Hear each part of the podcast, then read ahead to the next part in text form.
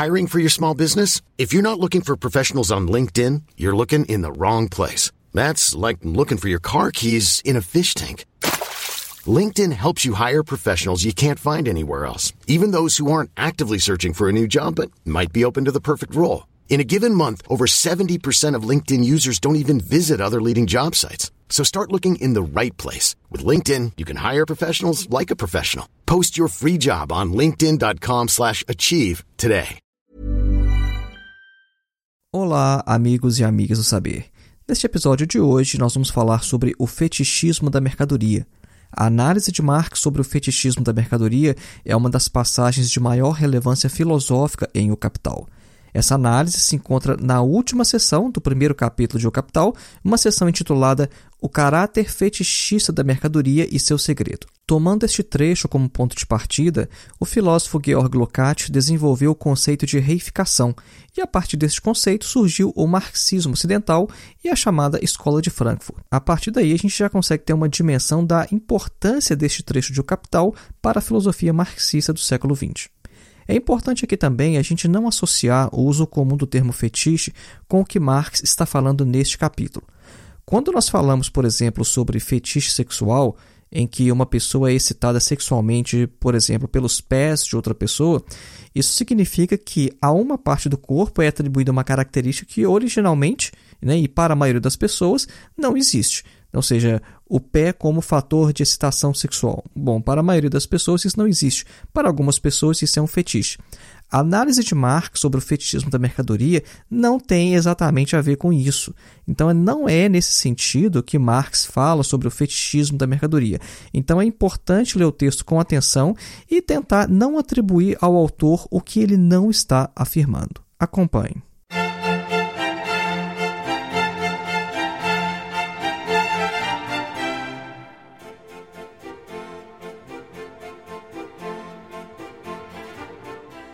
E antes da gente iniciar, um breve recado: faça sua inscrição em nosso curso de Introdução à Filosofia, dos Pré-Socráticos a Sartre.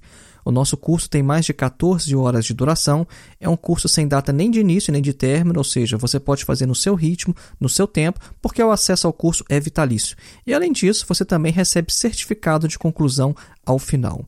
Para fazer a sua inscrição ou obter mais informações, basta acessar o link que está na descrição deste episódio, ou então o link que você encontra também em nosso site, que é www.filosofiaepsicanalise.org. Um segundo e último recado: agora o nosso podcast conta também com uma conta no Apoia-se. Então, se você quer contribuir para manter este podcast em atividade, considere fazer uma contribuição de qualquer quantia em nosso link do Apoia-se que está na descrição deste episódio. Voltemos então ao nosso tema, o fetichismo da mercadoria. O termo fetiche ele deriva do francês e algumas fontes vão dizer que o francês, por sua vez, deriva do português, o qual, por sua vez, também deriva do latim. É, a origem da palavra em latim é facticius, ou seja, artificial ou fictício. Então, o fetichismo já tem uma ideia de ser uma coisa artificial ou fictícia. E uma das definições de fetiche vai apontar o fetiche como um objeto de culto das civilizações primitivas, um objeto ao qual se atribui poderes mágicos ou benéficos. Então vejam que o termo fetichismo em si já traz ali uma carga religiosa. E a análise religiosa parece ser mesmo que o Marx tinha em mente ao abordá-la em O Capital Haja vista que neste trecho nós encontramos uma relação entre a mercadoria e a religião e também um comentário sobre o cristianismo como a religião mais apropriada ao capitalismo. Então esse trecho de O Capital ele é repleto de referências à magia, mistério e até mesmo necromancia. No primeiro parágrafo desta última seção de O Capital, o Marx afirma que a mercadoria parece, num primeiro olhar, algo muito simples, trivial, só que sua análise vai mostrar, todavia, que a mercadoria é cheia das sutilezas metafísicas. Enquanto o valor de uso, não há nada de misterioso na mercadoria, porque suas características físicas satisfazem necessidades humanas. Os seres humanos, através de sua atividade, transformam a natureza de forma que o resultado dessa atividade possa ser útil. Por exemplo, A forma da madeira ela é transformada quando alguém lhe transforma em uma mesa, que é um objeto que as pessoas precisam em sua vida cotidiana. Então, Marx vai falar que o caráter misterioso da mercadoria não vem de seu valor de uso e tampouco do conteúdo das determinações do valor. O caráter enigmático da mercadoria vem de sua própria forma. Marx vai falar: a forma misteriosa da mercadoria surge da própria forma da mercadoria.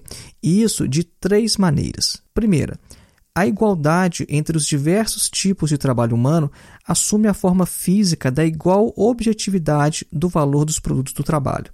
Segundo, a medida do gasto da força de trabalho humano através de sua duração assume a forma da grandeza do valor dos produtos do trabalho. E terceira, as relações dos produtores assumem a forma de uma relação entre os produtos do trabalho. Esses três aspectos podem parecer um pouco complicado num primeiro momento, ainda mais apenas ouvindo isso em um episódio de podcast, mas o importante aqui é o seguinte: o caráter misterioso da forma mercadoria consiste, aí abre aspas para o Marx, simplesmente no fato de que a mercadoria reflete as características sociais do próprio trabalho dos homens como características objetivas dos próprios produtos do trabalho. Fecha aspas. O que nós falamos naqueles três pontos e falamos agora nessa citação do Marx é o seguinte: aquelas coisas que são características sociais, elas aparecem refletidas na própria mercadoria. A mercadoria, de certa forma, ela vai espelhar questões sociais, ela vai espelhar aspectos sociais e esses aspectos vão parecer que estão na própria mercadoria. E os indivíduos nas sociedades capitalistas vão ter a impressão de que essas características pertencem à própria mercadoria. A fim de deixar mais claro, né, de esclarecer essas sutilezas metafísicas no processo de transformação dos produtos do trabalho em mercadorias, o Marx vai traçar uma analogia entre a mercadoria e a religião. Ele vai dizer o seguinte: olha, na religião, os produtos do cérebro humano aparecem como figuras autônomas, hipostasiadas e possuindo uma vida própria, e nessa forma eles entram em relação com os homens e também entre si. Isso aqui o Marx está se baseando em Feuerbach. Isso aqui eu chamo a atenção por uma questão bem interessante. Né? Aqueles que acham que o Marx ele abandonou a filosofia e depois se tornou um Marx cientista, um Marx que vai apenas analisar de maneira descritiva o capital, bom, isso não tem nada a ver. Nós vemos aqui em O Capital que o Marx ainda está repleto de reflexões filosóficas. E embora ele não cite nominalmente o Feuerbach, o que ele está fazendo aqui é operando com categorias que ele trouxe de Feuerbach décadas atrás. Então ele vai falar o seguinte: olha, no mundo das mercadorias acontece o mesmo. Inicialmente, as mercadorias elas provêm dos próprios homens. As mercadorias então se separam destes e se relacionam tanto entre si quanto com os próprios homens. No mundo da religião, Assim como no mundo das mercadorias, opera o processo de alienação, no sentido de que há uma exteriorização do homem em objetos nos quais ele posteriormente não mais se reconhece. Neste trecho é muito clara a influência não apenas de Feuerbach, mas também de Hegel, que foi quem desenvolveu esse conceito filosófico de alienação neste aspecto. O Feuerbach fez uma aplicação deste conceito no campo da religião. Em sua principal obra, A Essência do Cristianismo, o Feuerbach pretende demonstrar que o cristianismo é a forma mística e alienada do próprio homem. É por isso que ele vai afirmar lá que o segredo da teologia é a antropologia. O Feuerbach ele faz a religião retroceder ao firme solo da experiência, mostrando que Deus é uma projeção das maiores qualidades do gênero humano, né? entendido como ele diz no alemão de Gattungswesen. Então, o conhecimento de Deus para Feuerbach seria o autoconhecimento do homem. E o movimento de Marx aqui no Capital também vai nesse sentido. O segredo da mercadoria são as relações sociais entre os homens. Só que os homens não percebem, no entanto, as relações entre si. O contato dos indivíduos uns com os outros no capitalismo se dá através principalmente das mercadorias. As relações dos diferentes tipos de trabalho só aparecem mediante a troca dos produtos de seu próprio trabalho. Inicialmente são objetos de uso e depois eles são tornados mercadorias. Ou seja, os produtores eles não percebem as relações sociais de seu trabalho social como que realmente são, isso é, como relações sociais imediatas entre os indivíduos. Tudo aparece invertido então. As relações entre as pessoas são relações coisificadas e as relações entre as coisas são relações sociais. Nós sabemos que este trecho pode parecer um pouco mais difícil no primeiro momento, então nós vamos dar um exemplo para deixar mais claro. Este relacionamento entre os produtores, que é tornado oculto pelas mercadorias, fica mais claro quando a gente tenta compreender, por exemplo, a origem do que a gente consome cotidianamente. Num primeiro momento, quando a gente tenta explicar, por exemplo, a origem de um simples pão francês, a gente pode dizer que o nosso pão veio de uma padaria que foi adquirido através de uma troca em dinheiro. O comerciante nos forneceu o pão em troca de algumas de nossas moedas. Mas nós devemos levar a questão mais a fundo. Como que o pão foi produzido? De onde vieram seus ingredientes? Seguindo nessa trilha de investigação, a gente vai descobrir toda uma complexa cadeia produtiva que vai nos remeter do padeiro ao agricultor na produção do trigo, o qual, por sua vez, ele faz uso de máquinas e ferramentas que, por sua vez, também foram produzidas por outros trabalhadores em uma fábrica metalúrgica. E nessa fábrica o processo se repete. O aço, o minério, o cobre e outras matérias-primas também foram extraídas da natureza por outros trabalhadores, de modo que a cadeia parece não ter fim. Então, cada um dos trabalhadores que encontramos nesse processo também consome, por sua vez, aquele mesmo pão francês do qual partiu a nossa investigação. Por isso que o Marx e Engels afirmam que o capital é um produto social e que, em última análise, o capital só pode ser colocado em movimento pela atividade de todos os membros da sociedade. Eles afirmam isso no Manifesto do Partido Comunista. Então, o caráter fetichista do mundo das mercadorias surge do próprio caráter do trabalho social que produz mercadorias. Então, vamos repetir.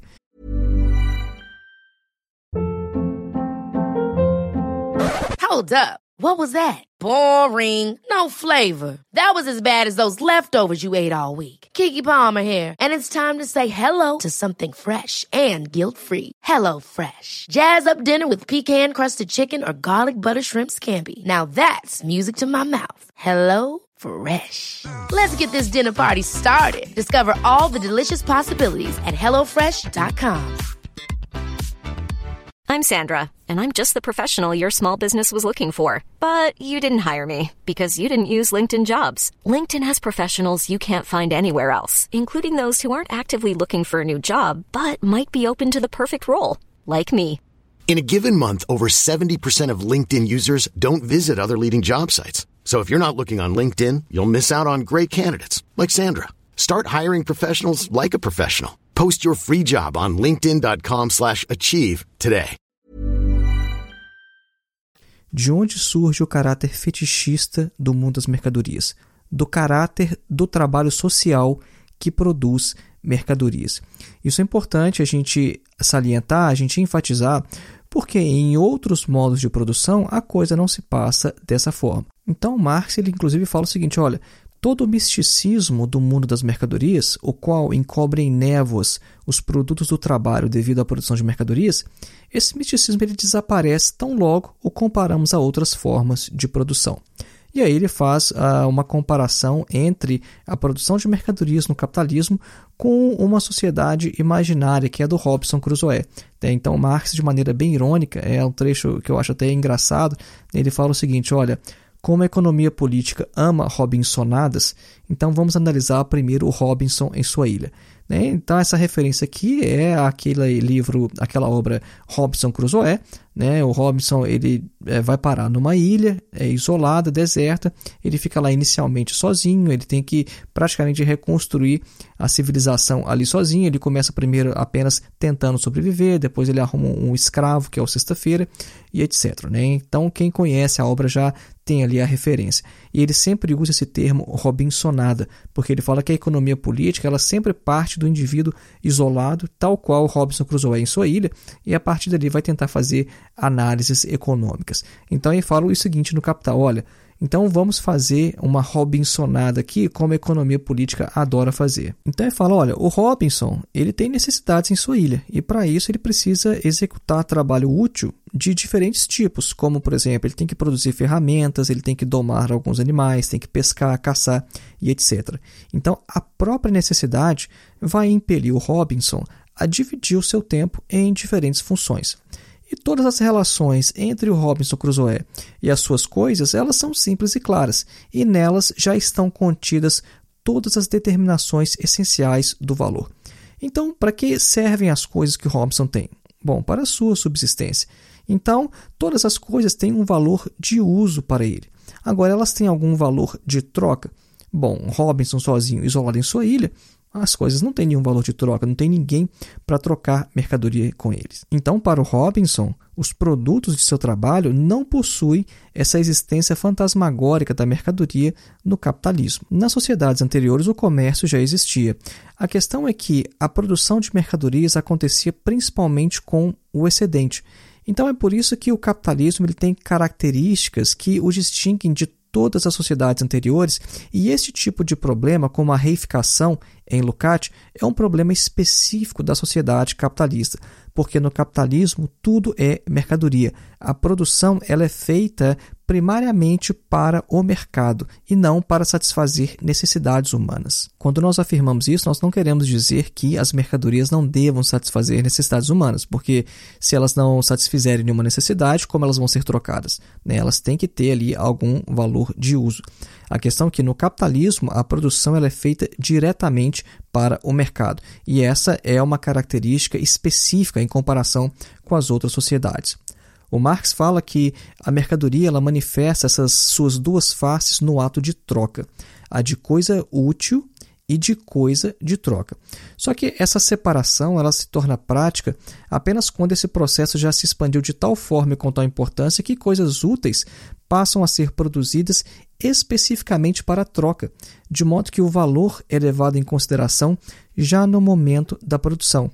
É o que nós acabamos de falar. No capitalismo, as coisas passam a ser produzidas especificamente para troca, mas já levando em consideração o uso que elas possam ter e também o valor, já no momento da produção. Em sociedades anteriores, isso não era assim. A partir de então, o trabalho privado dos produtores toma também um duplo caráter social.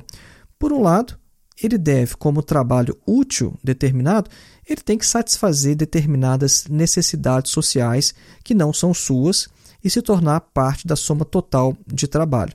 Ou seja, há vários produtores que produzem coisas que não são exatamente para eles, para satisfazer as suas próprias necessidades. Ele vai produzir para o mercado porque outras pessoas precisam. Né? Então, esse é um dos aspectos.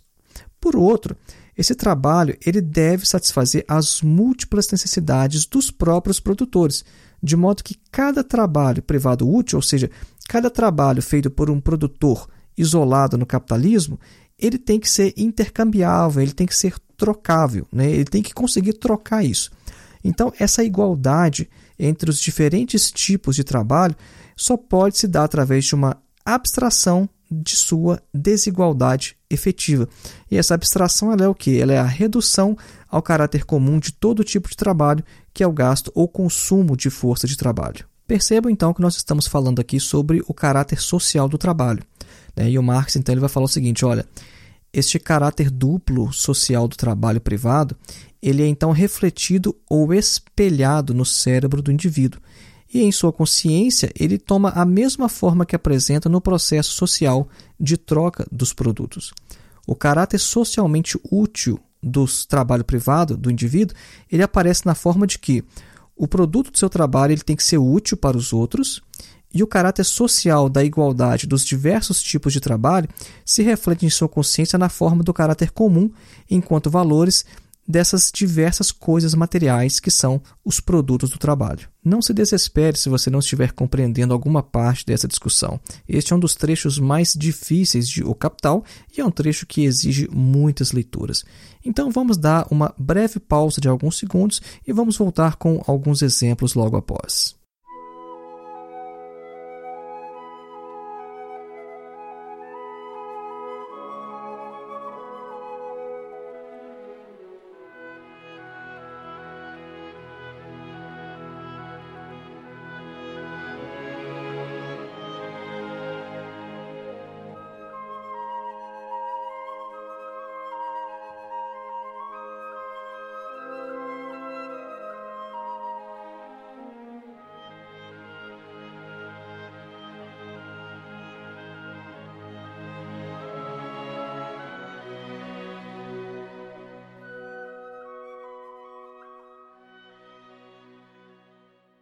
Nós vamos pular algumas etapas da argumentação. O Marx fala muito mais sobre isso em O Capital e vamos dar um exemplo de como esse fetichismo da mercadoria, que acaba se desenvolvendo em uma reificação, aparece em nosso cotidiano. É, por exemplo, nós vemos algumas expressões nos noticiários né, dando conta que, por exemplo, o mercado reagiu bem ao fato de que um determinado político foi preso ou de que um determinado ministro tomou determinada medida econômica, etc. Só que esse tipo de expressão, tipo o mercado reagiu bem, ele não causa à maioria das pessoas a estranheza que ele deveria causar. Porque ao Deus mercado são atribuídos sentimentos, emoções, ações e reações e até mesmo características físicas, como a sua famosa mão, né? ou seja, a mão do mercado. O mercado não é percebido como uma relação entre homens, entre produtores de mercadorias isoladas uns dos outros em um sistema anárquico de produção. Só que ele é percebido antes como uma coisa, como um ente, uma figura mitológica que, com a sua mão invisível, controla a vida dos homens ao invés de ser controlado por eles. Vejam se isso não é exatamente o que Marx fala lá no início, que nós mencionamos aqui neste episódio, de que, assim como na religião, os seres humanos produzem seres e depois eles passam a se relacionar com esses seres como se eles tivessem vida própria, independente. Ou seja, o mercado ele tem uma mão, o mercado ele fica nervoso, o mercado ele faz, deixa de fazer, ele faz acontecer, e os seres humanos apenas se relacionam com eles. É o que o Feuerbach falava sobre a religião. Os seres humanos criam os deuses e junto aos deuses também é, várias outras entidades míticas, como por exemplo anjos e demônios, e passa a se relacionar com esses como se tivessem uma existência independente. É a mesma coisa que se faz com o mercado. O mercado é o que? É uma relação entre produtores, é uma relação entre pessoas, só que ele é visto como uma entidade independente que tem ações, reações, emoções e até uma mão. Então foi esse aí o nosso episódio de hoje. Lembrando mais uma vez, faça sua inscrição em nosso curso de Introdução à Filosofia. Para fazer a sua inscrição ou obter mais informações, basta acessar o link que está na descrição deste episódio, ou então o link que você encontra também em nosso site, que é www.filosofiaepsicanalise.org. E uma outra forma de contribuir com este podcast é fazendo uma contribuição através do Apoia-se. Um grande abraço e até a próxima.